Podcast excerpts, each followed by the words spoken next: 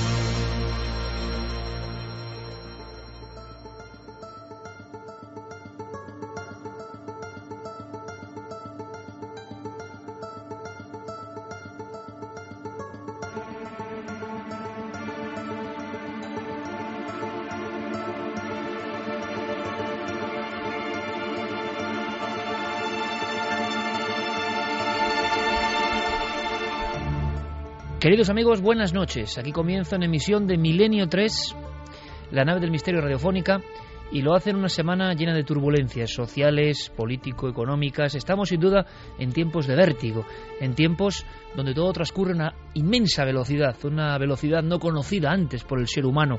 Quizá las autopistas de la información generen esto, pero todos tenemos una sensación de estrés y sobre todo una sensación de profundo despego de todos los que generan, digámoslo así, la realidad. ¿En qué sentido? No solo los gobernantes, los mandatarios, eh, personas poderosas sobre las que tenemos muchas sospechas. Y no me refiero solo a los últimos acontecimientos, por supuesto, sea cual sea el color, la divisa, el distintivo. Voy a noticias cotidianas que a veces pasan sin pena ni gloria y que a mí me causan espanto. Como esta noche vamos a hablar del mal, porque parece que hay un científico alemán Atentos a la noticia, amigos, porque es sorprendente, que dice que ha localizado el área o la mancha del mal, así lo ha llamado, la mancha del mal. Ya que hablamos del mal, permitidme apenas en un par de minutos que os cuente una fotografía que a mí me ha puesto el pelo de punta. Es otro tipo de mal, pero es un mal profundo. Es una especie de virus que nos contagia a todos, que está ocurriendo diariamente, que se conjunta con todo este estrés, este vértigo. Parece que algo de la profecía eh, tenía una verdad, tenía una razón. Desde luego, el 2013, el 2013 está lleno de incógnitas permanentes, de desasosiego, de desacuerdos, y con cosas como estas lo vais a ver mucho más.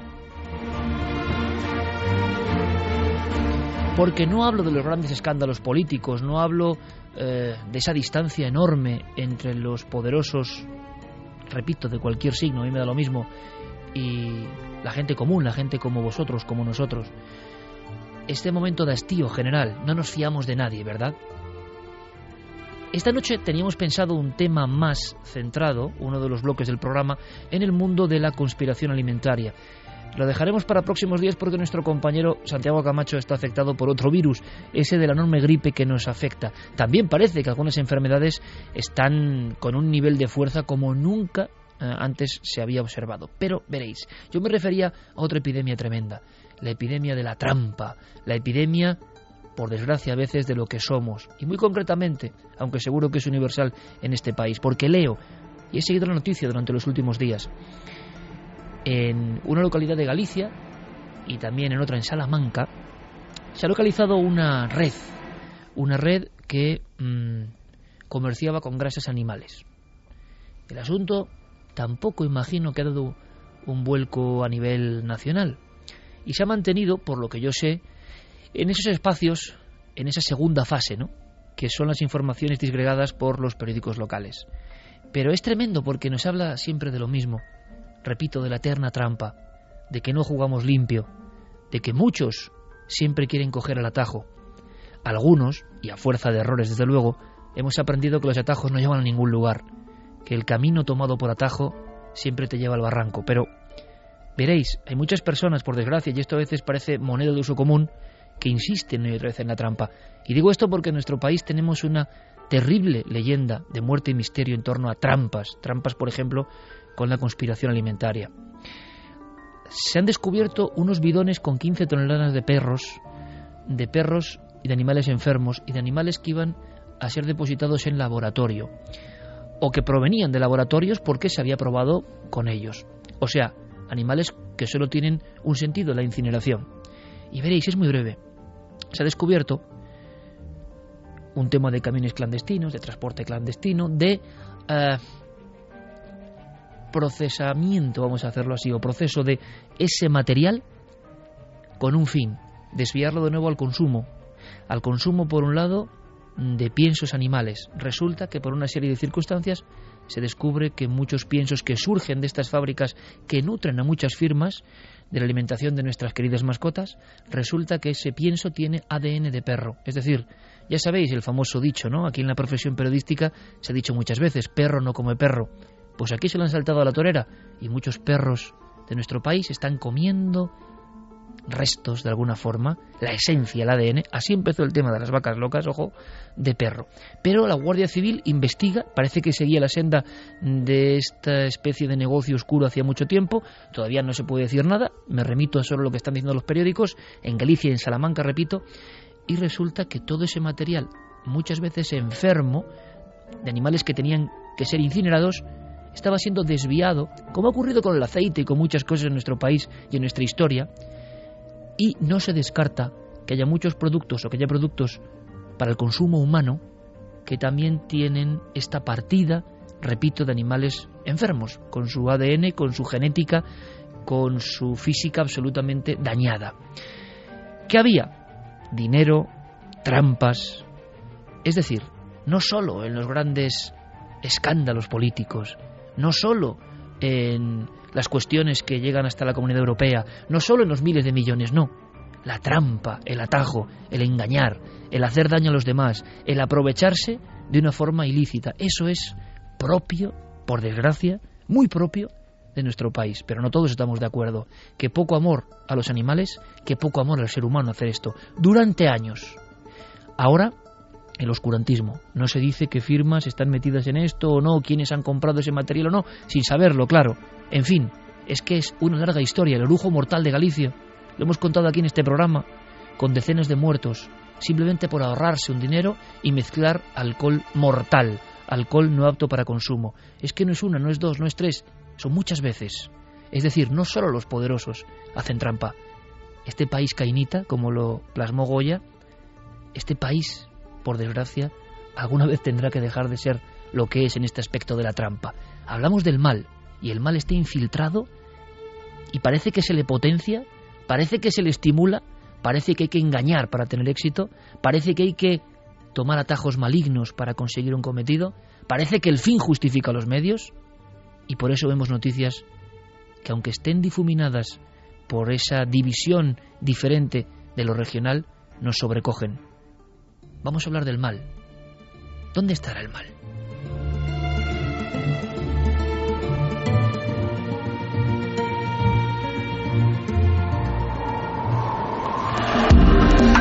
Nunca antes habías estado tan cerca de lo desconocido. Milenio 3. Cadena Ser.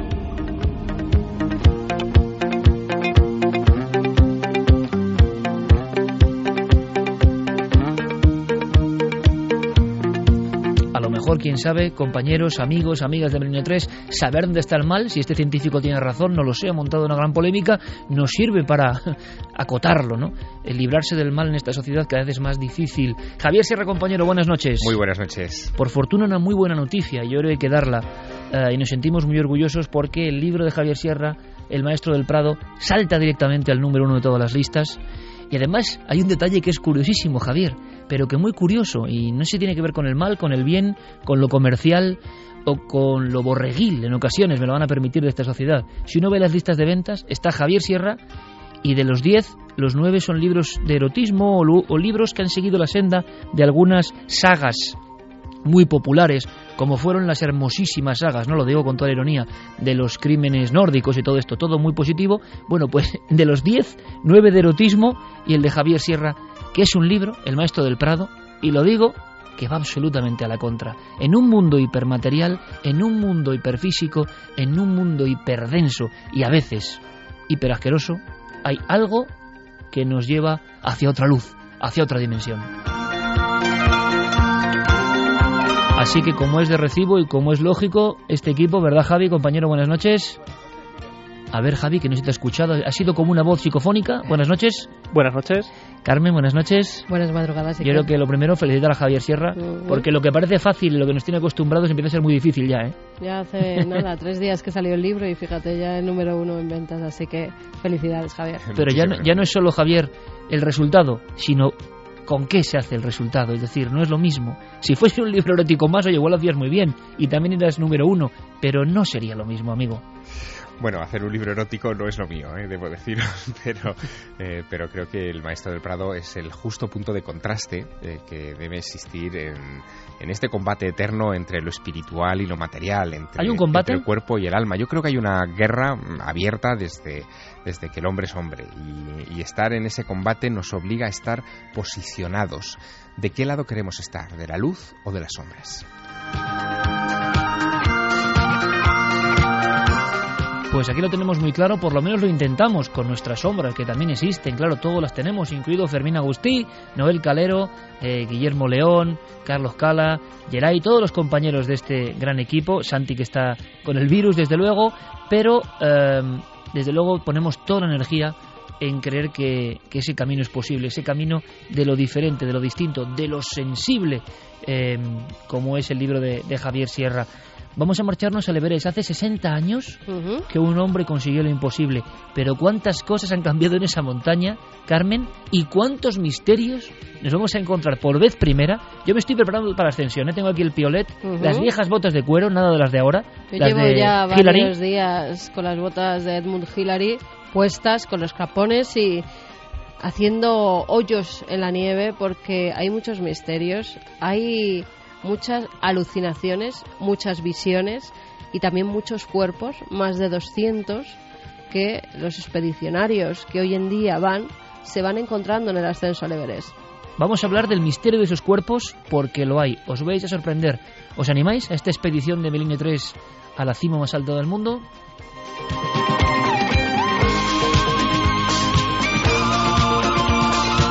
Por supuesto, nuestro compañero Javier Pérez Campos, que vendrá con un testimonio de primera mano, pero lo que hacemos ahora mismo, si os parece, es cambiar de tercio porque hay mucha información. Ha habido una investigación, vamos a hablar con el decano de la Facultad de Derecho en Vigo, en Galicia, porque ha habido algo sorprendente sobre uno de los seres malignos más importantes de nuestra historia, el hombre lobo. Pero hay novedades que nos van a hacer debatir, seguro, información de primera mano maravillosa. Comenzamos viajando a un terreno a un terreno siempre inexplorado, de donde surge el mal, surge el bien, surge el arte, surge la solidaridad. Es el cerebro humano. Vamos a viajar.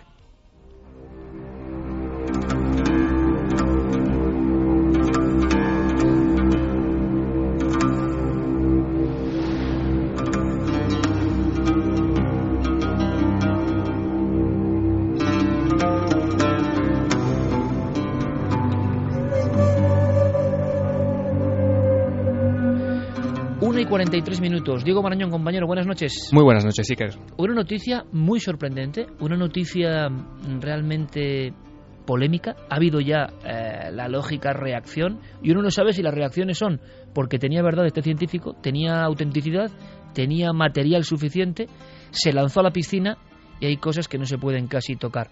Em, ¿Me cuentas primero quién es el científico para saber un poco qué es lo que ha descubierto?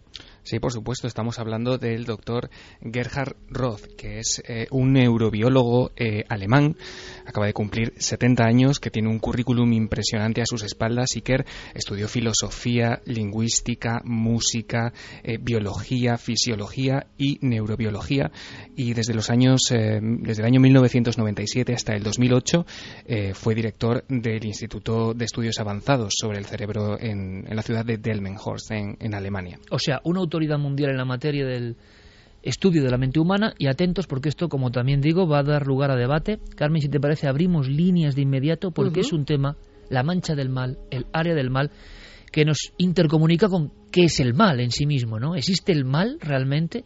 ¿Puede nacer uno? Porque hay una cosa increíble, parece que este doctor habla de ese proceso que todo el mundo sabemos que es fundamental, el parto, eh, el nacimiento, el cerebro, los daños que puede haber en el cerebro latentes y que uno no sabe y los tiene ahí como una rémora, ¿será verdad o no? Bueno, como es un tema que todo el mundo seguro va a querer opinar, abrimos, abrimos líneas. claro que sí, Iker.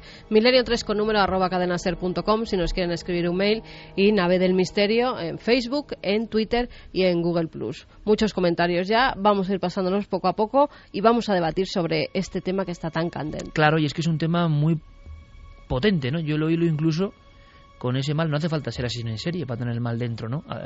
hacer lo que hemos comentado que al parecer se ha hecho en España derivando productos tóxicos al consumo, pues imagínate qué mentalidad es esa. Pero, ¿qué dice este doctor Roth que es tan importante para que lo opinemos, Diego? Bueno, pues eh, todo esto surge de un artículo, Iker, que se publicaba el pasado lunes 4 de febrero en el diario Bild, en el diario alemán Bild, que no es cualquier cosa, tiene un alcance muy importante porque, bueno, es el periódico con más tirada en Europa. El titular eh, no podía ser eh, menos más llamativo. decía, aquí se encuentra el mal. Y aparecía la foto de este hombre, del doctor Gerhard Roth, apuntando a un área de una maqueta de un cerebro que, según él, es justo el lugar donde físicamente se puede encontrar el origen del mal en el ser humano. Él lo llamó, y los medios eh, después han acuñado esa especie de lema, la mancha del mal. La mancha del mal. Sí, según lo que él contaba a este diario, a Bill, eh, el doctor había descubierto esta mancha investigando cerebros de criminales violentos eh, para un estudio que había financiado y que ha financiado el gobierno alemán. ¿En qué consiste ese experimento? Bueno, lo que él hizo fue eh, seleccionar a una serie de reclusos, entre los que se encontraban gente, bueno, asesinos, violadores, eh, digamos que lo peor de esta sociedad, a los que se les mostraba fragmentos, imágenes, películas cortas con escenas, bueno, con escenas gore, con escenas muy brutales, ¿no? con mucha violencia, y lo que hizo él fue medir las ondas que salían de los cerebros de estos, de estos espectadores al verlas. La sorpresa llegó Iker cuando se dio cuenta que todos ellos, o al menos la gran parte, no mostraban ninguna emoción. Es decir, en las áreas del cerebro donde eh, habitualmente se crean sentimientos como la empatía, como la compasión, como el compañerismo, en estos mm, televidentes, digamos, no pasaba nada. ¿Qué tenían en común todos ellos? ¿Y a qué viene esto de la mancha del mal? Bueno, lo que descubrió el doctor Gerhard Roth es que eh, haciéndoles escáneres cerebrales, todos ellos compartían una especie de mancha oscura en la parte frontal eh, del cerebro. Me hablas de una mancha visible con los medios técnicos de hoy en día. Efectivamente, una mancha visible, una mancha negra, una pequeña zona oscura en esa parte del cerebro que es lo que le hizo suponer a este doctor que algunos de estos criminales tienen una eh, predisposición genética a la violencia. Y no en vano, si quieres lo escuchamos, Iker, él ha, eh, listado una serie de factores muy importantes a la hora de tener en cuenta eh, cuál puede ser el origen del mal en el ser humano. Escuchamos ahora al doctor Roth, pero lo interesante, ya vemos el tsunami que ha provocado a nivel científico, lo interesante es que adjunta en su trabajo algunas imágenes, algunas las tenemos aquí, y parece ser que en todos los casos aparece esa mancha, ¿no? Que nos recuerda casi un poco, no es por nada, en la película Mondman, la figura esta de la mariposa oscura que surgía, pero en el cerebro, ¿no? Por pareidolia pura, ¿no? Del cerebro, pero que parece que surge en estos casos. Esto es muy polémico realmente. El mal, una cuestión aparentemente más bien filosófica, engarzada con la pura biología del cerebro. ¿Será posible? Escuchamos al doctor Roth. Uno de los factores más importantes cuando se estudia la violencia criminal, el factor más prominente es el sexo. Hombres. La mayoría de la población violenta son hombres, como ven. El siguiente es la edad. En tercer lugar, tenemos la predisposición al nacer, llamada polimorfismo genético.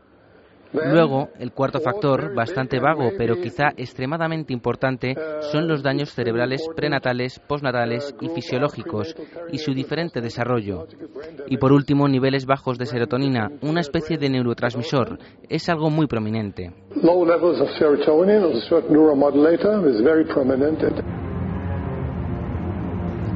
Al escuchar todo este mundo de cuestiones incluso antes del nacimiento, siempre recuerdo a Stanislav Grof, uno de los grandes investigadores de la mente humana, que hablaba de lo importante que era el tránsito, ese momento del parto, ese momento, ojo, por el que todos hemos pasado, ¿no? Bueno, no todos, porque si se hace, por ejemplo, una cesárea, que es muy común, el niño no pasa por ese, ese conducto, ¿no? Eh, cuidado que lo del conducto es todo una historia, ¿no? Es todo una historia que casi nos traslada a los juegos de pruebas. Ahí, se, ahí se, se, abre una batalla también, como decía antes Javier, ¿no? Y son momentos eh, breves en el tiempo, pero que parece que son vitales y que se quedan grabados en la mente del individuo. Hay muchos estudios de este tipo muy polémicos. Groff decía que experimentando con regresiones y con visiones había llegado a una conclusión que a mí me parece tremenda, ¿no? por lo gráfico que es. Y es que muchas de las grandes imágenes arquetípicas del miedo provenían de recuerdos perinatales y que uno de los recuerdos perinatales, en sus estudios lo dice Groff, no yo, eh, más metidos en la mente del hombre occidental y seguramente de las últimas generaciones, era una disposición de sombra oscura, espigada, o sea, un fantasma negro, espigado, como en una especie de aquelarre o que las personas que habían recordado estas visiones aparentemente del parto habían visto cómo se veían rodeados, puede ser una propia visión del parto, pero que parece que es todavía cuando está dentro de la madre, los miedos también surgen ahí, una visión como de un aquelarre. Lo comparaba Groff con el aquelarre de Goya, la posición, la forma incluso flamígera, o del greco, el Javier, eh, de las figuras. Bueno, pues que eso aparece como fantasmagoría, como miedo inserto en el ser humano desde el momento del parto. Em, el doctor Roth, Diego, yo no sé hasta qué punto ha llegado, pero habla de eso, de cosas que pasan en el cerebro y que se quedan ahí y que están latentes sin que uno lo sepa. Sí, efectivamente. Y incluso ha, ha dicho Iker que la psicopatía, eh, como el autismo, es una una especie de condición neuronal distintiva que se puede identificar incluso en niños a partir de los 5 años. Esto ha sido bastante polémico, pero curiosamente se ha encontrado con el apoyo de otros profesionales como por ejemplo Mark Dutz, que es psicólogo de la Universidad de Gales, que se apunta a esta opinión e incluso dice que bueno que no es algo evidentemente agradable ni cómodo de diagnosticar a un niño que sea un psicópata pero que las evidencias eh, parecen ser fuertes en ese sentido. Vamos a escuchar una cosa más simplemente porque nosotros evidentemente hemos preguntado a nuestros colegas en España que saben del cerebro doctor Gaona doctor Cabrera y por ejemplo lo que decía el doctor Gaona a mí me ha sorprendido porque esto se ha tomado como una herejía tremenda como un salto al infinito que no se puede comentar, no es políticamente correcto decir que en los criminales hay una mancha, algo biológico que late y que se ve por el escáner, pero el doctor Gaona, que ha estudiado mucho el cerebro, fijaos lo que nos contaba hace unas horas. La verdad que se está hablando de este tipo de cuestiones desde hace tiempo, porque lo que hace la noticia en el fondo es vincular un área cerebral con, con ciertas eh, conductas que son faltas, la mayor parte de las veces, por ejemplo, de eh, compasión, de bondad, en definitiva de empatía. Y esto se ha localizado en áreas frontales y prefrontales en el cerebro, eh, ya desde hace unos cuantos años.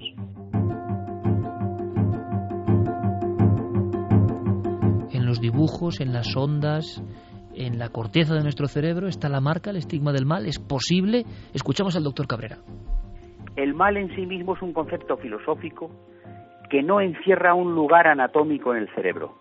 Lo que sí es cierto es que las personas reiteradamente criminales, reiteradamente violentas, tienen alguna estructura cerebral, probablemente la estructura que controla el sentimiento y la afectividad, que esté dañada. Esto no lo podremos saber hasta dentro de 100 años y entonces los tribunales tendrán que determinar si esa persona criminal es o no imputable si se demuestra esa alteración en el cerebro.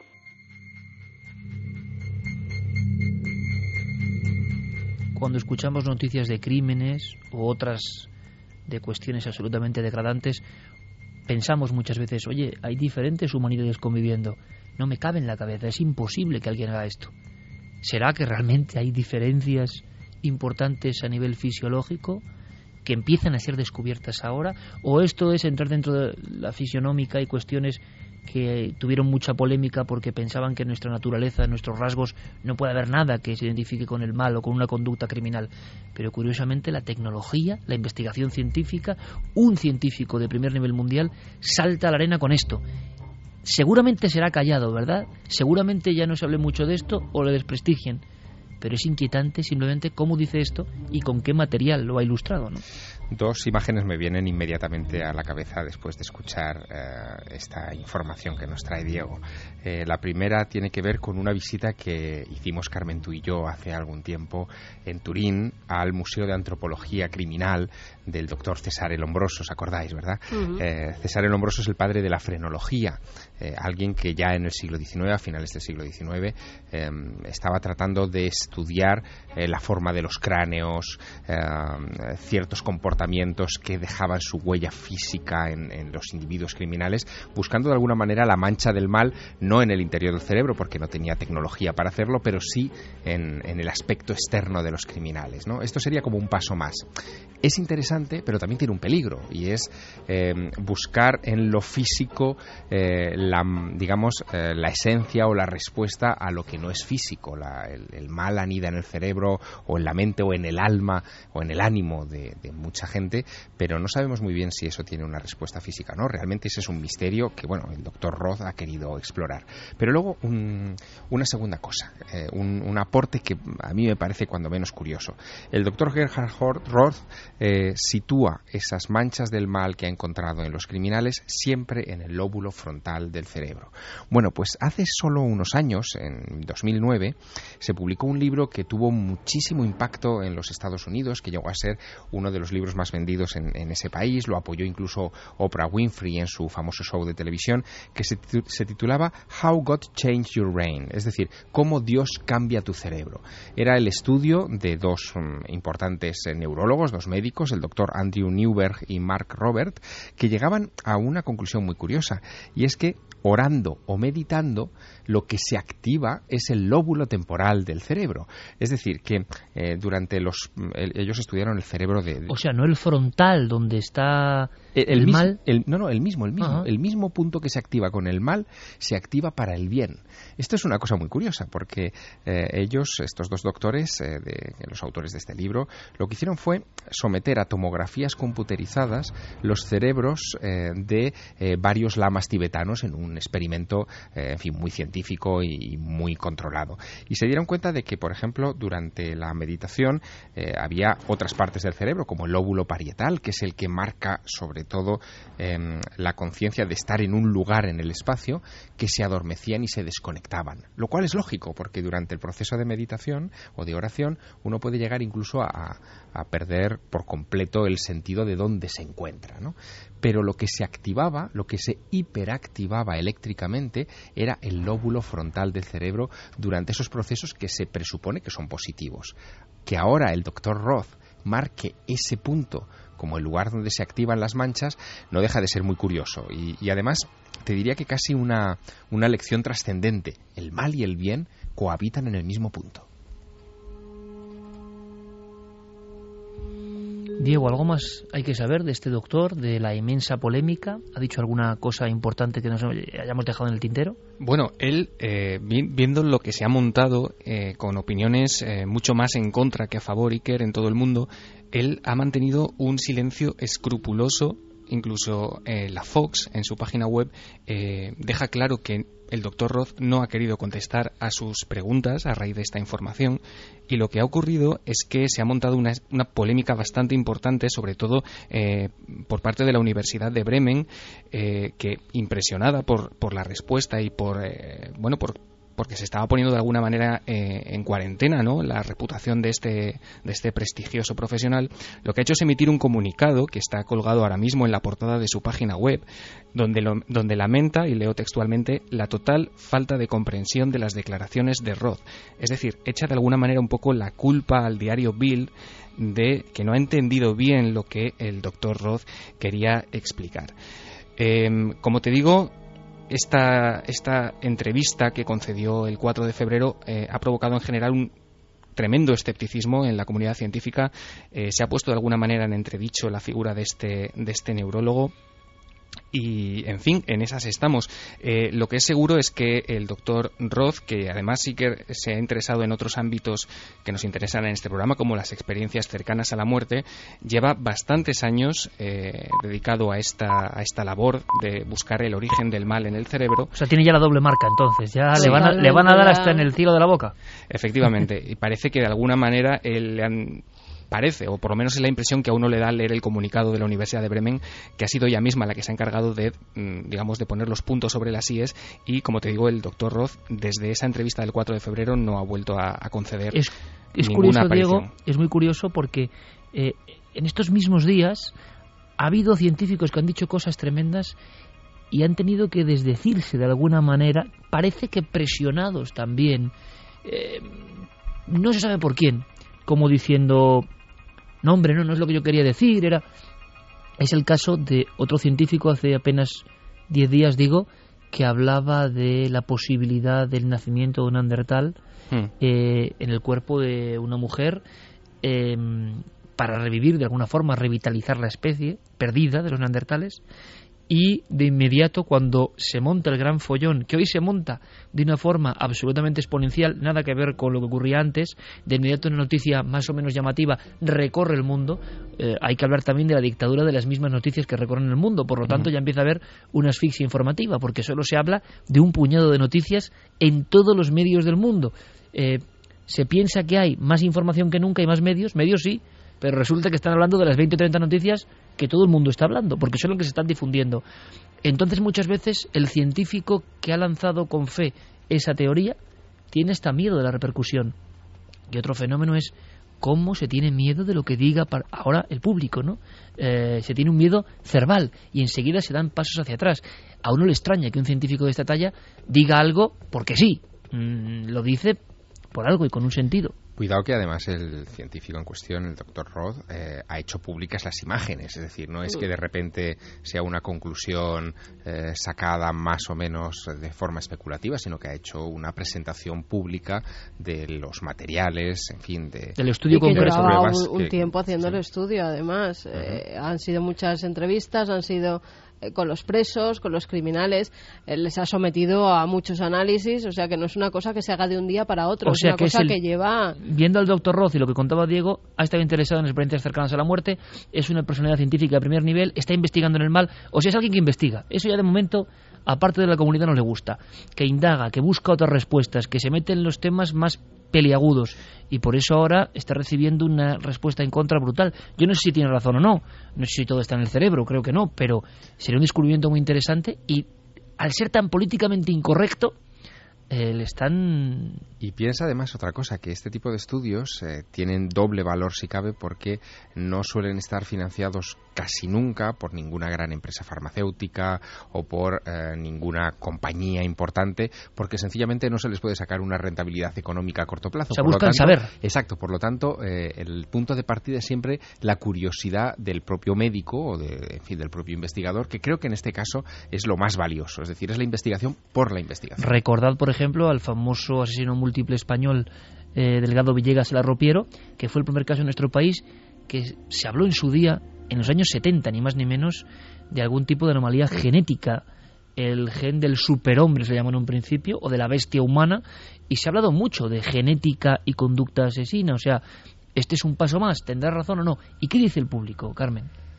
Pues dicen de todo, Iker. Eh, algunas preguntas muy interesantes. María Leonardo dice, ¿podría ser que esa mancha se generara a lo largo de la vida del psicópata debido a su enfermedad?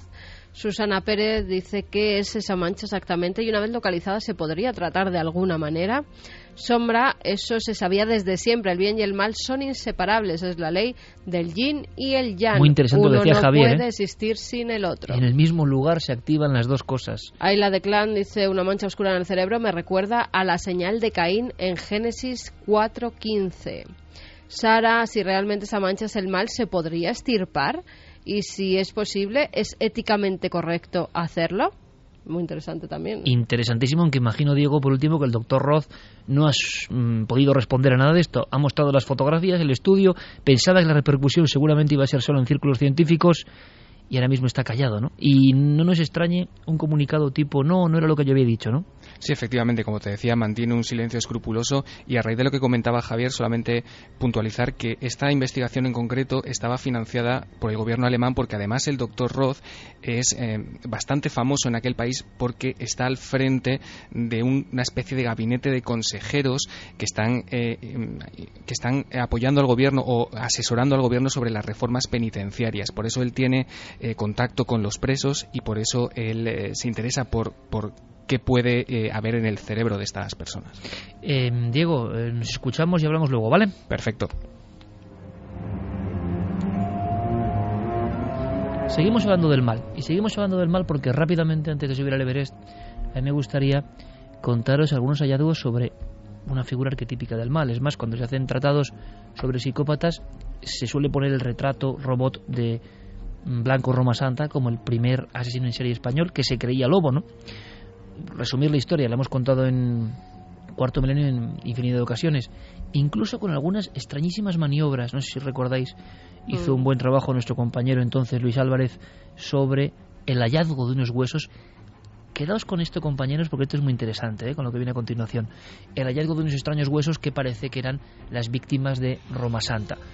Blanco Roma Santa era el buhonero, Blanco Roma Santa era el personaje que eh, vagaba por los bosques de Galicia y que parece que hacía ciertas rutas entre Galicia y Cantabria para llevar a personas que iban a buscar una mejor vida en ciudades bollantes como Santander. Muchas de estas personas, por lo menos nueve, desaparecen en mitad del camino. Cuando se atrapa a Roma Santa después de una investigación y una serie de casualidades, el misterioso y siniestro buhonero asegura que es el hombre enmeigado, el hombre maldito, el hombre que tiene mm, el mal del lobisome en su interior, y que con don Genaro y otro hombre de origen desconocido, tres personas, lo dice en ese manuscrito judicial impresionante, cazan de noche, pero cazan convertidos en lobo. Él eh, se ve como un lobo.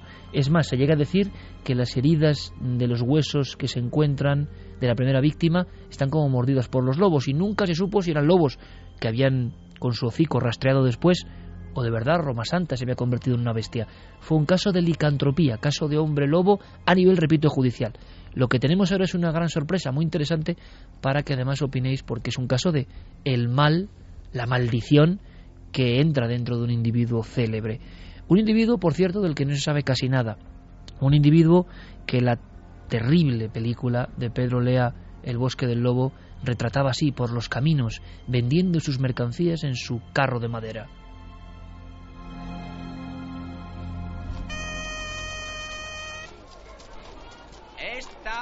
Bendecidas con la vera efigie de Santa Eufemia, abogada contra el maligno.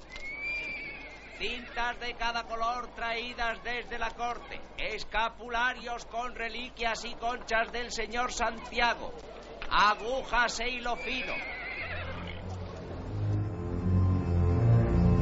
El material venido de otros lugares lejanos y la gente remolinándose y López Vázquez en la magistral actuación que recordó, y lo hemos contado aquí hasta el último de sus días, ¿no?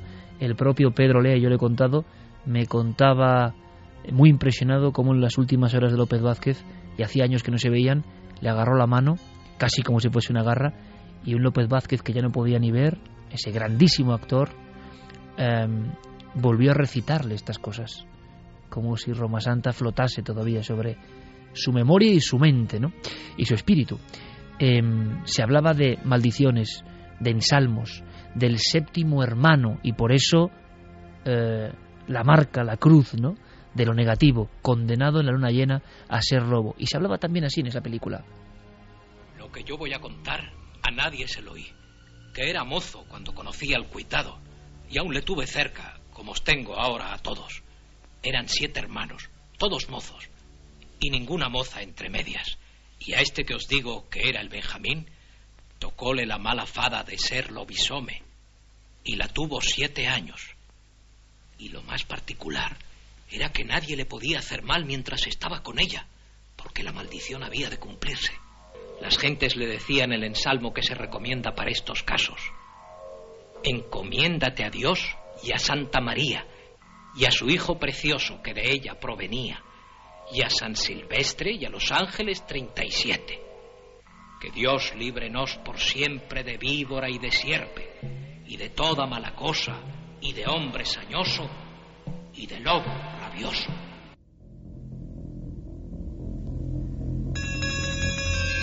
y en un lobo rabioso de las montañas parece que se había convertido Roma Santa. Bien, nueve víctimas.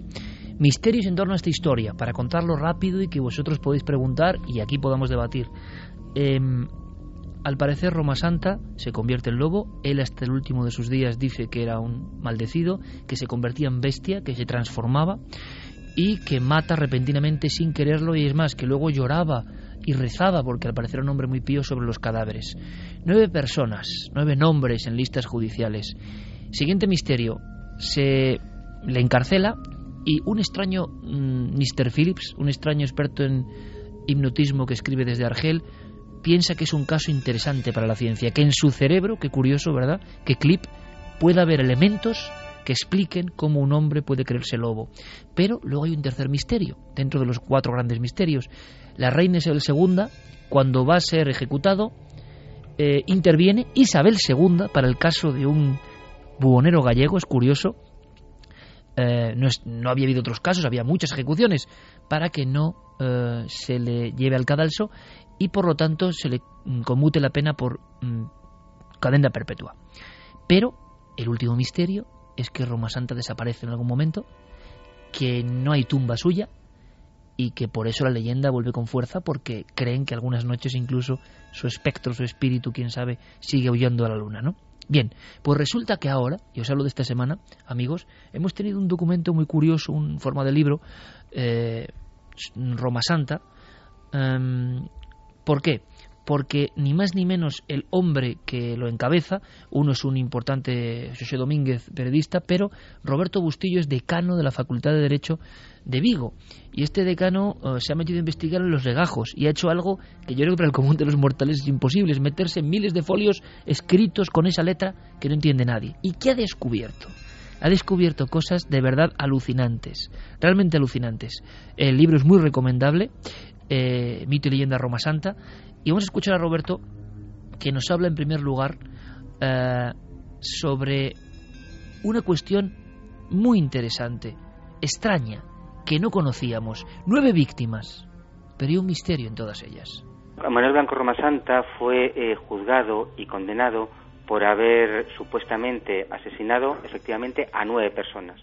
El enjuicio eh, incluso si acusa a sí mismo de haber matado a más personas. Lo que, lo que llega a decir en juicio es que a todas esas personas por las que se las acusaba y algunas más las mató convertido en, convertido en lobo. Pero el hecho es que todas las personas que en juicio se demostró que había matado pertenecían a dos familias, dos familias que todas ellas estaban eh, integradas por mujeres que habían tenido eh, relaciones que, que, habían sido pareja de Roma Santa y eh, sus hijos, hermanos, familiares. Es decir, eran personas con las que Manuel Blanco Roma Santa tenía una cierta cercanía, una cierta facilidad y una cierta confianza. Música medieval muy apta, Noel Calero la pone, el nombre de la rosa nos suena casi ¿eh? al chirriar del carro del buhonero Roma Santa. Estamos en mitad de la Galicia profunda y a mí esto me parece un aldabonazo para los que seguimos la historia de los misterios españoles. Resulta que las nueve víctimas tenían relación con parejas o amantes de Roma Santa. Esto da un giro. Javier Sierra, escuchando a Bustillo, directamente decía, sin pronunciarlo, qué fuerte. Es que lo es. Eh, de repente, eh, este, este investigador ha descubierto algo que había pasado desapercibido durante muchísimos años. Eh, vamos, desde la época del juicio, vaya, que es el poder establecer ese grado de parentesco y, sobre todo, la posibilidad, que es lo que ha dejado sobre la mesa esta noche, de que estemos asistiendo ante un crimen pasional o una venganza. Es decir. Familiar, porque hay niños muertos que ven esta historia. Si Roma Santa efectivamente tuvo relaciones con mujeres de esos dos clanes familiares, lo que podemos estar viendo aquí es, un, es evidentemente una venganza, una venganza, un, en fin, un intento de acabar con esas familias y, eh, en cualquier caso, algo que se ha cocido muy lentamente en ese cerebro, no sé si con mancha o sin mancha, desde luego de, Blanco Roma Santa. Y la sensación de que quizá, quizá, todos son suposiciones, eh, él argumentase el tema de la maldición para darle otro tinte este, a este tipo de crímenes, ¿no? Pero desde luego es un dato brutal que yo creo que nadie, ninguno conocíamos. Lo de darle el tinte de la maldición es lógico en el contexto cultural en el que nos movemos y, desde luego cualquiera que haya paseado por los bosques de Ayariz alguna vez en la provincia de Orense, eh, en fin, no, no, tarda ni un minuto en meterse en el imaginario mágico de toda esa zona. Por lo tanto, quizá era el disfraz que tenía más a mano eh, Blanco Roma Santa para enmascarar todos estos crímenes. Pero quedan misterios. Muchos. Quedan muchos. Entre otros, como tú muy bien decías antes, cuál es eh, o cuál fue el paradero de, de Blanco Roma Santa, que parece, por lo que se deduce de esta nueva investigación, que tampoco se ha aclarado. Y es que eh, da la impresión de que Roma Santa también pudo ser o creerse maldito y atacar a una serie de familias que les ayudaba realmente como buhonero mucha gente de la familia, también hay que decirlo, en esos pueblecitos tan pequeños de Galicia, o sea, Sí, en la aldeas. zona de Rebordechao, eh, en casi todo el mundo era familiar. Sí. Si O no era que- primo, era hermano, y si no era primo, segundo. Pues sigamos un poco con estas declaraciones, repito, del decano de la facultad que me parecen apasionantes, que dan luz y más misterio, creo yo, al primer caso de psicópata estudiado y al único mm, legajo judicial en el mundo que se sepa donde pone licantropía hombre lobo. Eh, preguntábamos evidentemente por la muerte. ¿Qué se sabe realmente a día de hoy? En la investigación judicial, donde han participado varios colegas del mundo de las leyes, ¿se ha descubierto algo nuevo sobre el gran licántropo hombre lobo español? Pues sí, se ha descubierto algo nuevo. Eso es un descubrimiento reciente de los hermanos eh, Félix y Castor Castro que se incorpora al, que se incorpora al libro. En Orense, durante mucho tiempo, y en Galicia, eh, se le perdió la pista a Roma Santa una vez que es condenado a muerte eh, por la Audiencia Provincial de A Coruña e indultado parcialmente por la reina Isabel II. El, el último eh, rastro pues eh, que quedaba de él era en una ah, prisión ure- eh, y después se le perdió la pista. Entonces, mm, durante mucho tiempo, eh, a nivel eh, popular, a nivel legendario, se especuló con qué habría sido de Roma Santa, si se habría escapado de, de prisión, si habría muerto en prisión, si había todo tipo de especulaciones. Y al final, lo que descubrieron eh, Félix y Castor Castro, está recogido en uno de los capítulos del, eh, libro, una vez que Roma Santa es indultado parcialmente por la reina Isabel II y la condena a muerte se convierte en una cadena perpetua, la legislación de la época, estamos a mediados del siglo XIX, preveía que esa cadena perpetua tenía que, que cumplirse en presidios situados en ultramar, es decir, en América, eh, en Canarias o en África. Y lo que descubrieron los, eh, los hermanos Castro es que el final de, eh, Roma Santa eh, mm, fue eh, su encarcelamiento en una prisión del norte de África, donde pues muere pues unos pocos, años después de, ingresar. Por lo tanto, Roma Santa, eso eran condenas, desde luego. O sea, cadena perpetua en un penal en Canarias, en la Canarias de aquella época, que era como irse a otro mundo, eh, en el norte de África. em, y allí parece que, des- bueno, que, que muere Roma Santa, pero sigue habiendo más misterios. Los hermanos Castro, que son unos, eh, de verdad, personajes fascinantes que, que, que como esto es de novela, lo decíamos, ¿no? De increíble novela, La Reina por en medio. Yo no sé cómo se ha hecho una gran novela, no se ha hecho una gran novela en España de este tema, tema español, por cierto.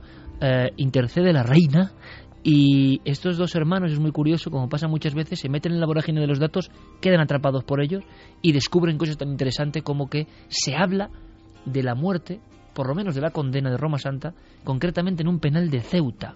Pero esas noticias no corren por, por el mundo y entonces en Galicia sigue existiendo la sensación de que Roma Santa simplemente se evaporó. Pero hay más. Tiene que haber un registro de muerte, tiene que haber un registro del cuerpo, ¿no? Tiene que haber una tumba de Roma Santa. ¿Y sobre eso habrá también misterio? La tumba de Roma Santa no se ha encontrado, no se sabe dónde está. Mm, lo que queda es el rastro periodístico que aquel hecho desencadenó. Y eh, porque cuando Manuel Blanco Roma Santa muere, algunos periódicos de la época de Madrid se hicieron eco del fallecimiento de, de aquel, de aquel personaje. Y estos eh, investigadores, rastreando en la hemeroteca de la Biblioteca Nacional, encontraron esos periódicos. Entonces, al día de hoy tenemos ese rastro periodístico, pero no tenemos los documentos oficiales y no tenemos todavía la tumba de, de Roma Santa. Aquí sí parece que hay un misterio importante, porque un reo tan vigilado, un reo salvado por la reina Isabel II, un reo que llevaba la mochila de ser el primer em, enjuiciado como hombre lobo y no hay documentos de su muerte, no hay un papel que diga acta de defunción, no hay unos huesos, no hay una caja, no hay nada, no era un preso normal, era un preso por el cual había intercedido la más alta autoridad ahí sí hay un misterio. Por tanto, la leyenda de que Roma Santa se esfumó sí sigue teniendo parte de verdad, ¿no? Eh, sería muy interesante analizar, imaginaos en un museo, eh, los restos de Roma Santa, ¿no? Que había habido médicos, ¿no? Que habían estado estudiándole, que por eso la, reina lo apartó. El Mr. Phillips. Y dejó que varios médicos estuvieran, no, no solo él, sino que varios médicos lo estudiaran para ver si verdaderamente era un hombre lobo ahora que pudieron hacer con su cuerpo una vez muerto, pues estaría en sus manos, me imagino. Si estaba en manos de doctores, me imagino que ellos se quedarían para estudiarlo mejor. Hay veces, eh, como si fuera un guardián, que Roma Santa vuelve a las portadas. Recuerdo, por ejemplo, hace tres semanas más o menos, en el país, en portada, impacto, ¿eh? el retrato de Roma Santa en pequeño y el hombre lobo era mujer. ¿Os acordáis? Una de las teorías de. Eh, ya más extrañas, hay que decirlo, de la eh, orientación sexual o incluso del género del propio Roma Santa. Esto es muy raro, ¿no? Y sobre esto han investigado. Tan raro como el hallazgo de supuestos huesos de las víctimas que nosotros investigamos y todo era una mentira. Todo era una especie de cebo, no sé bien para qué. Eh, huesos, una excavación, supuestamente los cuerpos de aquellos infortunados atacados por el hombre lobo que nunca han aparecido, por cierto. Y salen todos los periódicos, Voz de Galicia, El Mundo, y luego no había nada, era toda una mentira. Habría que preguntarse, no lo hemos descubierto, pero ¿quién estaba detrás de esa mentira? ¿Y para qué se mentía sobre blanco Roma Santa y el hallazgo de los huesos? Bueno, ¿qué sabemos sobre ese titular tan espectacular de Blanco Roma Santa era mujer? La investigación vuelve a ser sorprendente. Manuel Blanco Roma Santa aparece, pero aparece como Manuela Blanca Roma Santa, aparece una ¿Por qué aparece esa? Porque igual, pues, efectivamente tenía, había algún problema genético, algún problema físico y el sexo no estaba claro por determinar. Igual que también puede ser porque en la parroquia, avergonzados de que Manuel Blanco Roma Santa, el hombre lobo de Yariz, el asesino de, eh, supuesto asesino de nueve personas, tuviera que ver con ellos, alguien añadió una A para que no pareciera Manuel, para que fuera otra persona y nadie lo pudiera relacionar. No lo sé. Bueno, pues sobre Manuel Blanco Roma Santa sabemos muy poquito. No sabemos cómo lo hizo. En una investigación moderna es fundamental saber el modus operandi. Los mataba eh, con arma blanca, con arma contusa, los estrangulaba, los asaltaba en medio del camino, por la noche. Y saber el modus operandi es importante, porque eso lleva a otra incógnita. ¿Actuaba solo o actuaba en compañía de otros? Tampoco lo sabemos. Es más, podemos especular, y con la información que tenemos, incluso es posible dudar de que Manuel Blanco Roma Santa fuera, un asesino. Porque hay otra explicación razonable que está incluida en el libro que explica las cosas de tal forma que Manuel Blanco Roma Santa participa en una red de delincuencia, pero no es un criminal, no es un asesino. Y respecto a todo esto, además, eh, hay declaraciones no, no, de cualquiera, no, no de eh, personas que, se meten y se sumergen en la investigación eh, por cuenta propia, sino del responsable de la unidad de antropología forense del Instituto de Medicina Legal de, de, Galicia, Fernando Serrulla, que él decía apuntaba nuevos datos a la teoría de que Roma Santa pudiera ser una mujer, porque en ese proceso de unos 1.600 folios eh, aparecen también descripciones de esos eh, gustos y esas eh, labores que realizaba Roma Santa también en su tiempo libre, ¿no? Decían que él cosía, que bordaba, calceteaba, cortaba trajes y vestidos, lo describían también como un ser dulce, entrañable, amigo de sus amigas eh, todos estos datos se apuntan también eh, para orientar pues esa posible teoría de si Roma Santa era no mujer. Lo curioso es que eh, esos, huellos, esos huesos que nos han encontrado, que también los, estos hermanos no apuntan a que posiblemente podrían estar en una fosa común de Ceuta, donde se, teoriza que pudo morir eh, de un cáncer de estómago al poco después de ser encarcelado, eh, la falta de, encontrar esos huesos para hacer análisis de su ADN eh, lleva también a otra posibilidad también muy de novela y es encontrar a los descendientes de Roma Santa, a esos familiares a través de los cuatro hermanos que tenía, que, todavía hoy siguen viviendo en los pueblos aledaños y hacer análisis de ADN para saber eh, e intentar conocer algo más de este personaje mítico.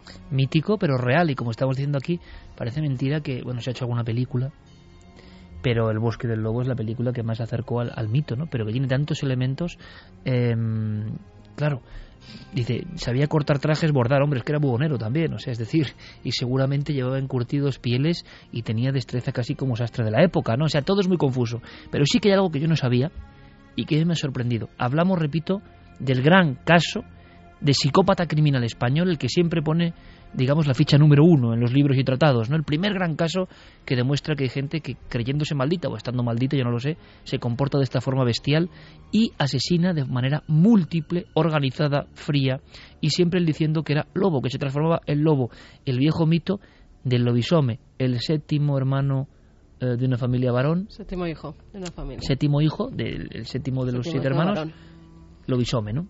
bueno, escuchad esto porque es sorprendente. El qué, el cómo y el por qué. ¿Por qué? No sabemos por qué hizo lo que hizo. ¿Cómo? No sabemos cómo lo hizo. ¿Eh? Él, decía que lo hacía convertido en lobo y que mataba a la gente a mordiscos. En el juicio en ningún momento a nadie le preocupa cómo hizo lo que hizo tampoco podemos tener la absoluta seguridad de que esas personas fueran asesinadas por Roma Santa. Dos datos en, este, en ese sentido. Uno, no hay cadáveres. No se encontró ninguno de los cadáveres. En un sitio aparecieron unos huesos humanos, unos huesos, eh, un hueso de una cadera y restos de una y en otro restos de una calavera, pero que no se pudo mm, probar que fueran de las de las víctimas. Y dos, no hubo testigos. Y si no hay cuerpos del delito, si no hay cadáveres, y no hay testigos, ¿podemos estar total y absolutamente seguros de que esas personas fueran asesinadas? Pues eh, tampoco. Pero incluso hasta la base de todo, la posible existencia de esos nueve asesinatos, de esos nueve muertos, es un misterio. Y hay otro tema misterioso más, que es la misteriosa intervención de Isabel II. ¿Por qué la reina Isabel II se inmiscuye en el tema? ¿Por qué la reina Isabel II eh, decide indultar a un, en aquel entonces, un asesino confeso. Bueno, pues otro tema, eh, otro tema más. Esto salta a la prensa internacional. Hay gente en, Europa que se interesa por ese tema. Miremos por donde miremos, hay misterios. Y cuantas más cosas encontramos, más, eh, más misterios eh, aparecen. Respondemos unas preguntas, aparecen, aparecen otras. Desde luego, 2 y 26, la sensación de que en este tema, como en tantos otros, nunca se va a saber la verdad completa pero que, en fin, yo por ejemplo no sabía, sinceramente, que no ha habido hallazgo de restos de ninguna de las otras personas, ¿no? Ha habido comitivas de investigación, pero solo había un trozo de calavera y un trozo de hueso del primer caso, y hablamos de nueve cuerpos, ¿no? Eh, claro, esas personas nunca volvieron a aparecer, aunque en aquella época se desaparecía con cierta frecuencia. El seguimiento, el DNI, lo que ocurre hoy en día, claro, no imaginamos la España de mediados del siglo XIX, ¿no? Donde cualquiera prácticamente podía esfumarse, ¿no? En fin, mm, un trabajo, este Roma Santa, Historia y Leyenda, este mm, decano de la Facultad de Derecho, una investigación minuciosa, muy difícil de hacer y que arroja varias pistas que demuestra que los viejos misterios, ¿no? jamás perecen, jamás mueren y que siguen planteando incógnitas. Decías, Carmen, que se cumplían ni más ni menos eh, 60 años de la ascensión al Everest. Eh, una cosa antes, aunque sea brevemente, y en media comenzamos la ascensión. Em, hablando de cuestiones que tienen que ver con las montañas, que tienen que ver con eh, estructuras, se ha comentado, se está comentando algo, Javier, de pirámides, un hallazgo sorprendente en Sudán, pero que Mm, tampoco sabemos muy bien, son como noticias ríos que vienen y van se habla, no sé, de 30 pirámides, ¿ha dicho? Sí, la noticia dice que en la zona de Sedeinga, en Sudán, eh, se han eh, desenterrado 35 pirámides, pero la noticia eh, pierde un poco de fuelle cuando descubrimos que esos hallazgos se han realizado entre 2009 y 2012 durante una excavación en una zona muy pequeña, en realidad, ¿no? En una zona de apenas 500 metros cuadrados ya han aparecido solamente 13, son, son pirámides que tienen unas eh, longitudes, eh, en fin, de 7 metros de lado a 75 centímetros de lado.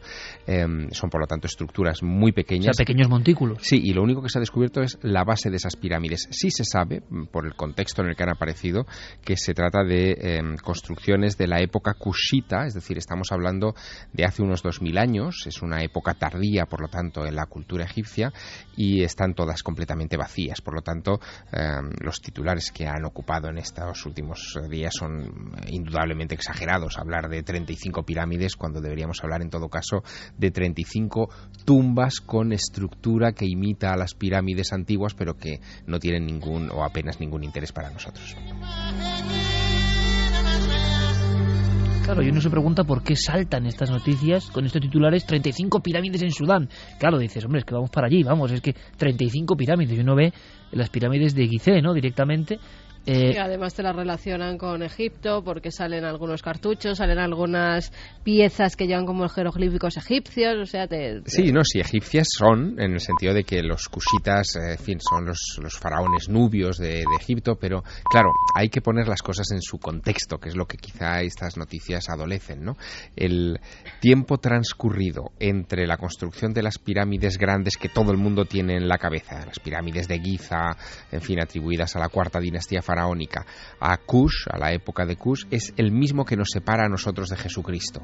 Es decir, que, que ya es una, en fin, una cronología lo suficientemente dilatada como para que perdiera mucho fuelle la cultura egipcia. Estamos hablando de la época helénica, eh, cuando los Ptolomeos ya señoreaban Egipto, y estos faraones nubios, o estos reyes nubios, estos eh, en fin, gobernantes del, de Sudán, del sur de Egipto, eh, tenían una influencia bastante pequeña. Eh, la diferencia entre el titular y luego lo que hay de verdad, pero cómo ese titular coge fuerza y recorre el mundo y muchas personas repican eso mm, sin ir un poco más allá, ¿no? Estamos sin duda ante uno de los males de la información, del misterio y de cualquier otro tipo, ¿no? En nuestro país. Hace 60 años, eh, vámonos de expedición Noel, vamos a poner una música acorde para casi todos ponernos, ¿no? Eh, Mm, las antiguas cazadoras, porque es que iban con cazadora casi de lana los viejos expedicionarios, ¿no? Hace 60 años se coronó... Y sin oxígeno. Y sin oxígeno. Eso sí que era... Eso sí que era una valentía tremenda, sí. Claro, muchos se perdieron en el camino. Iban además donde no había llegado nadie y muchos muchos de ellos aún hoy en día se pierden todavía en el camino porque hay una zona, la zona de la muerte, que está justo a 450, mm, a 450 metros antes de llegar eh, justo a la cumbre, donde ahí pasa absolutamente de todo Iker. Es donde se producen más visiones, más alucinaciones, donde la mayoría de los cuerpos se han quedado allí porque no han podido regresar, no han podido bajar y donde eh, más misterios hay de todo el Everest. Bueno, pues mm, como se van a cumplir en breve 60 años de esa expedición Mm, mítica, muchos muertos ¿eh? antes de ella intentando coronar el pico del mundo, vamos precisamente, quizá no a la cima, sino a esa zona, a esa zona maldita, entre comillas, que a nosotros nos interesa, una zona de la que se desconoce prácticamente todo. Los datos que, hoy, que hay son de misterio, los datos que hay son muy curiosos y queremos que viajéis con nosotros para descubrirlo en primera persona.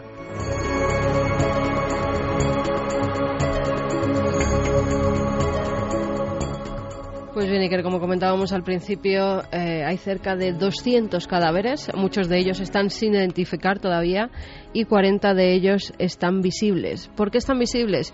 Pues es muy curioso porque aunque hay nieve constante, aunque está nevando, eh, el viento, las fuertes ventiscas que hay, hacen que los cuerpos, eh, los cadáveres, nunca queden cubiertos por la nieve. Además, esos cuerpos se quedaron en la última posición con el último gesto con el que murieron. Si estaban sentados, se quedaron sentados. Muchos incluso los ves y parece que están dormidos, que están descansando. Mucha gente se confunde al pasar al lado de ellos pensando que es un montañero que ha subido por delante de ellos y que está haciendo un parón en el camino y realmente lleva años allí muerto. Nadie se plantea además mover esos cuerpos. Eh, sí que hubo una expedición española que se dedicó a quitar basura y además a retirar algunos de estos cuerpos, pero es muy difícil. Quien lo ha hecho, quien ha ido a buscar alguno de esos cadáveres, se ha jugado la vida y muchas veces también ha muerto en el intento, con lo cual es mejor dejarlos en el sitio donde están. Hay un documental que se llama Milagro en el Everest que cuenta muy bien qué hacen esos 200 cuerpos y por qué están ahí. El Everest se ha convertido en la última morada de unos 200 montañeros. A los Sherpas no les gusta mover los cuerpos. Supongo que tiene algo que ver con las supersticiones, pero también con la creencia budista de que cuando alguien muere, la conciencia abandona su cuerpo en el plazo de tres días. Por eso los cuerpos deben permanecer en el mismo lugar durante tres días, y está claro que nadie se queda esperando.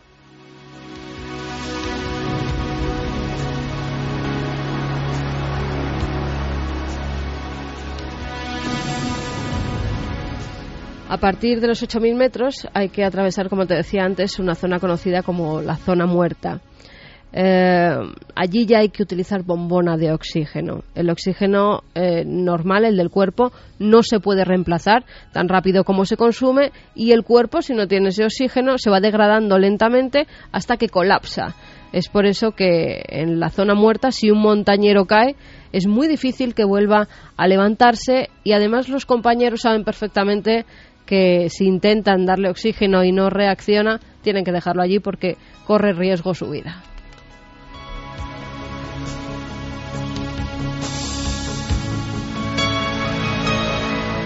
Estamos hablando de temperaturas en esa zona de menos 36 grados a menos 60 grados. si no mueren eh, por eh, hipotermia, mueren por congelación. Es que es muy difícil pasar esa zona. Uno de los cadáveres eh, que se encuentran los montañeros al subir en el Everest, hay muchas disputas porque hoy en día parece que se han convertido en auténticas excursiones turísticas. Hay, empresas. Hay, un dato simplemente, Garben, que es curioso. Han subido unas 3.500 personas al Everest y 350, por lo que he leído, ha ocurrido eso el 10% este año pasado. Se ha de alguna forma convertido un desafío de la naturaleza, eso lo lamenta mucho el buen amigo de este programa, Sebastián Álvaro, lo que era una odisea, lo que era una aventura, por eso no ha podido entrar. Eh, lo que era un auténtico vértigo y donde uno se jugaba la vida, lo han acomodado entre comillas en esta mentalidad que tenemos del siglo XXI de hacer todo un parque temático para el disfrute de ciertos turistas, aunque sigue siendo muy peligroso y muchos no lo saben, pero el 10% de los visitantes del Everest fue el año pasado y muchas veces se horrorizan porque pasan al lado de esos cuerpos, ¿no? No, se horrorizan además porque mucha gente es que nunca ha escalado una montaña y de repente se ponen a subir el Everest. O sea, Muy propio de estos tiempos, ¿verdad? Inconscientes totales. Pero ¿por qué tienen que pasar al lado de estos cuerpos y ver esos cadáveres de, de montañeros? Algunos de ellos que llevaban muchos años escalando montañas y que ya habían hecho algún que otro 8000. Pues porque hay como una serie de autopistas, hay puestas unas, eh, unas cadenas y, unas cuerdas que son las que tienen que seguir esas expediciones. Entonces, eh, tienen que ir por un lado donde los cuerpos pues pasan, algunos incluso tienen que saltar sobre ellos porque es por donde va la cuerda. Y claro, se quedan perplejos de que haya cadáveres en la montaña. Los montañeros saben perfectamente, además, que el que muere en la montaña es que quiere morir en la montaña y no se le tiene que mover. Eso lo saben muchos de ellos, a no ser que la familia luego pida que por favor se le pueda rescatar. Uno de esos cuerpos es Peter Boardman. Este montañero británico desaparece en 1982, iba acompañado por otros tres montañeros, más los médicos y los sherpas que se encontraban en el campo base. Una expedición china lo encuentra 10 años después. Durante 10 años no se sabe absolutamente nada de él. Mandan las fotos a su mujer del cadáver encontrado y ésta reconoce la ropa. Eh, si pueden los, los, oyentes que busquen en internet Peter Boardman, porque es un hombre que está recostado sobre el lado derecho, está apoyado en su brazo derecho, está vestido con el mono de nieve, con el anorak, con las botas puestas y parece que está dormido. Tiene incluso Iker los ojos abiertos. Ahora mismo ha aparecido una escena salvando el tiempo de Pompeya, ¿no? de los últimos días de Pompeya, esos cuerpos recostados en la montaña. Siguan Cel Payor, el Botas Verdes. Así se le conoce, además este es uno de los más conocidos de todos porque esas botas verdes son fluorescentes, con lo cual eh, destacan mucho en la nieve. Es el cadáver de un escalador indio que se ha convertido además en un hito en la ruta principal eh, por la escalada norte, en la parte norte del Everest. Todas las expediciones desde el lado norte que suben por ahí se lo encuentran. El 10 de mayo de 1996 va a hacer cumbre cuando a unos 400 metros pues le sorprende una fuerte ventisca. Tres de sus compañeros deciden darse la vuelta, pero él quiere llegar y fallece. Vamos a conocer quién es el llamado Botas Verdes. Hay cuerpos allá arriba que no pueden ser movidos o rescatados a causa de la naturaleza del terreno. En el momento que mueres dejas de bombear sangre y te conviertes en parte de la montaña. Te adhieres a la roca congelada. Cerca de la cumbre del Monte Everest hay una cueva que los escaladores llaman la del viejo Botas Verdes. Botas Verdes es un montañista que murió en 1996, creo, mientras descendía.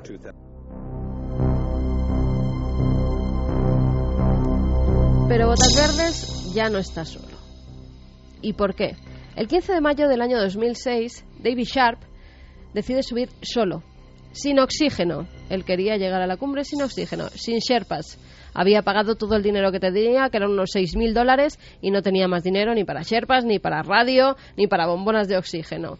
Como quien va de camping, pues decide subir a la cumbre del Everest. En su descenso, ya que llega a la cumbre, empieza a estar muy cansado y se sienta junto a botas verdes. La gente que pasa por allí lo toma como un malfario porque ven que David eh, empieza como a adormilarse, empieza como a tumbarse incluso sobre la nieve y delante de él llegan a pasar decenas de montañeros Iker que ven como poco a poco este hombre va falleciendo. Fue bastante traumático. Su cuerpo estaba completamente congelado. De los 11 fallecidos en esa temporada, el más famoso era David Sharp. Diez días antes, Sharp se había refugiado bajo un saliente rocoso. Era su tercer intento de hacer cumbre, pero su estrategia era muy arriesgada. Tenía un concepto minimalista del montañismo.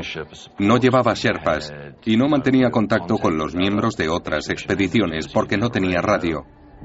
Cuando le encontraron agonizando, nadie sabía quién era. Estaba solo. Hasta 40 montañeros pasaron por su lado mientras agonizaba. Escondido en la oscuridad, la mayoría no lo vio. Y los que sí pensaron que descansaba o que ya estaba muerto. David Sharp no feneció aquella noche. Al día siguiente, por la mañana, seguía vivo. Entonces quedó expuesto a la luz del día. Los escaladores lo vieron cuando regresaban.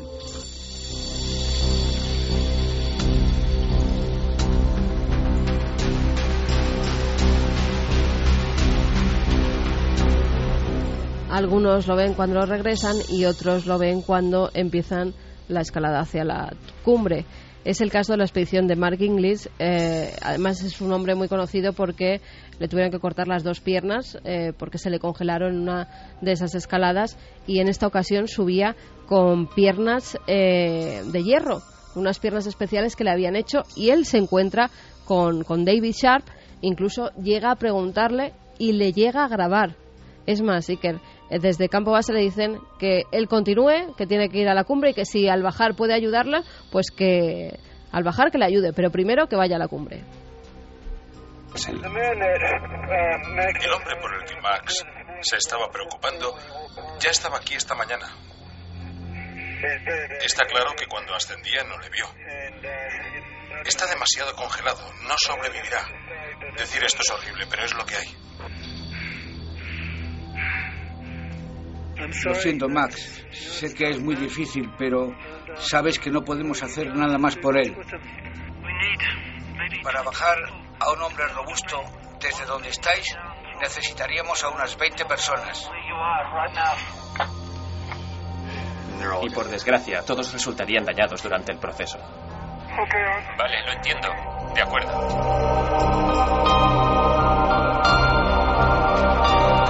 Llegan a grabarle con la cámara de vídeo y las últimas palabras dice mi nombre es David Sharp y estoy con Asian Trekking, tengo mucho sueño.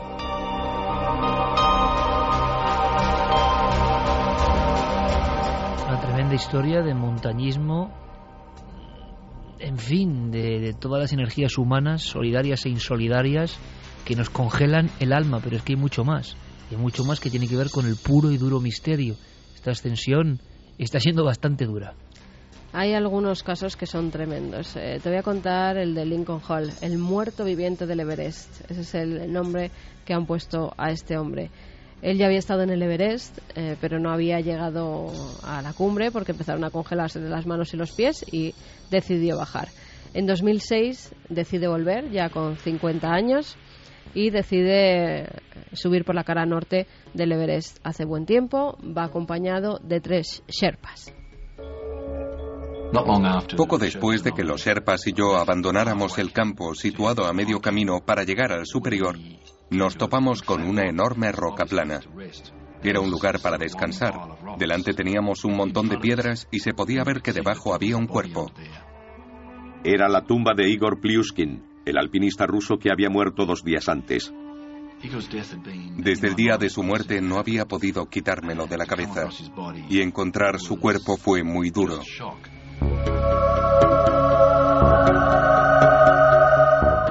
Lincoln Hall eh, se encontró con varios cuerpos en esa subida a la cumbre. Llega a la cumbre, llama a su mujer desde el campo base, llaman los compañeros y le dicen que su marido está bien, que no se preocupe, que ha conseguido lo que quería hacer después de muchos meses de estar de expedición. Y cuando desciende es cuando empiezan los problemas. David, eh, perdón, Lincoln empieza a marearse y es entonces cuando todo comienza a ir mal. Estaba completamente aletargado. No estaba inconsciente, pero perdí el control. No sabía dónde estaba, los Sherpas intentan resituarle, intentan con el oxígeno reanimarle, pero lo que no sabía es que estaba sufriendo un edema cerebral. Lincoln no lo sabe, pero ha empezado a sufrir un edema cerebral debido a la altitud. La presión baja provoca una filtración de los fluidos dentro del cerebro y este se inflama. Los síntomas incluyen apatía, alucinaciones y comportamiento irracional. Lincoln debe descender inmediatamente o morirá.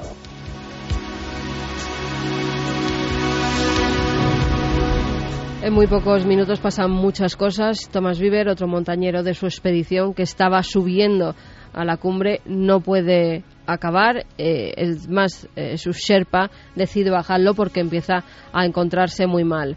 En el campo base reciben una comunicación del Sherpa de Thomas diciendo que todo ha sido muy peligroso y que él se encuentra en una situación terrible reciben una comunicación de escaladores situados 45 metros por debajo de Lincoln.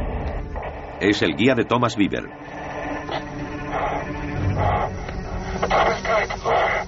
Thomas ha muerto. Thomas ha muerto. Dios mío.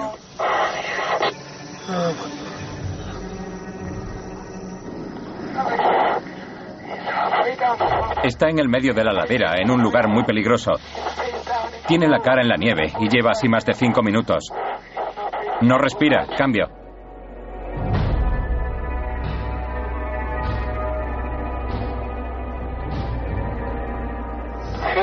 Harry, si estás seguro de que ha muerto, desciende.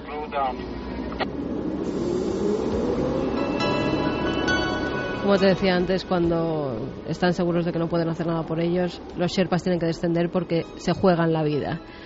Pero fíjate, esta muerte la toman como una premonición. Este montañero minutos antes había dicho algo.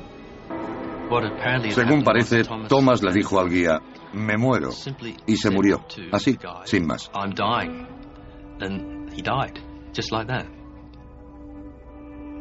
Es muy raro. Es como si hubiera tenido una premonición. Una de estas cosas tan raras que suceden en el Everest.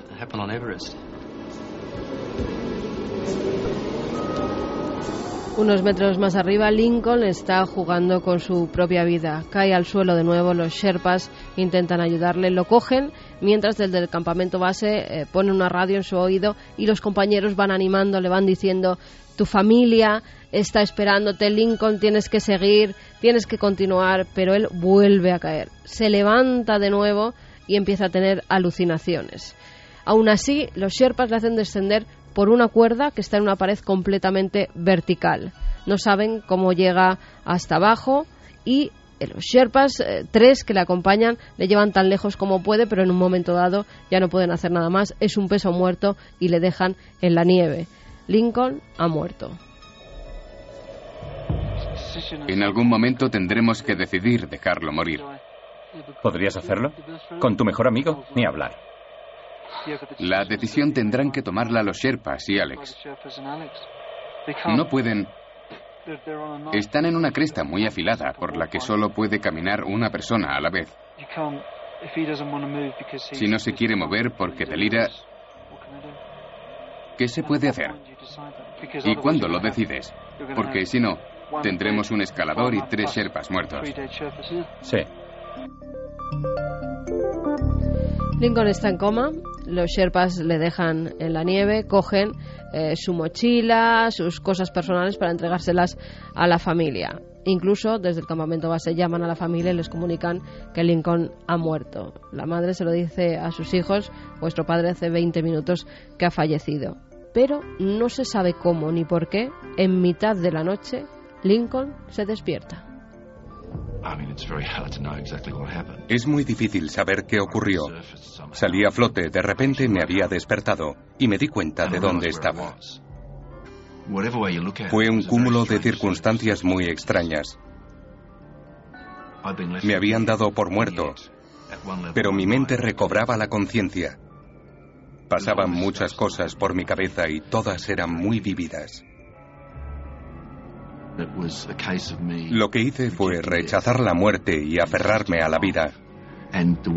La manera en que se me presentó fue en forma de capa. Llevaba una capa gris, que era el manto de la muerte. Me daba la bienvenida y yo la llevaba puesta. Pero supe que debía aceptar el frío y enfrentarme a lo que fuera quitándome la capa. O sea, este hombre solo en la montaña y en la noche asegura que se le aproxima la muerte directamente y además muy parecida a la muerte como su natural iconografía medieval, ¿no? Con una capa, eso sí, grisácea. Eso es, él dice que tiene una aparición, que sabe que es el final, que además eh, dice que es como un peregrino, que sabe el camino que va a seguir, que es el de la muerte, que le está guiando hacia el fin porque ya no tiene nada que hacer. ha estado 30 horas en la zona de la muerte donde nadie sobrevive a menos 25 grados bajo cero. Ahí eso nadie ha sobrevivido ni en esa zona, ni tantas horas, ni con esos grados. Nadie lo había superado. Y él logró, logró sobrevivir porque al amanecer se encuentra con cuatro montañeros y este, estos le ayudan. Además, los Sherpas que están en el campamento base, al saber que está vivo, porque dan la noticia, enseguida van al rescate. Él, Lincoln, logra sobrevivir.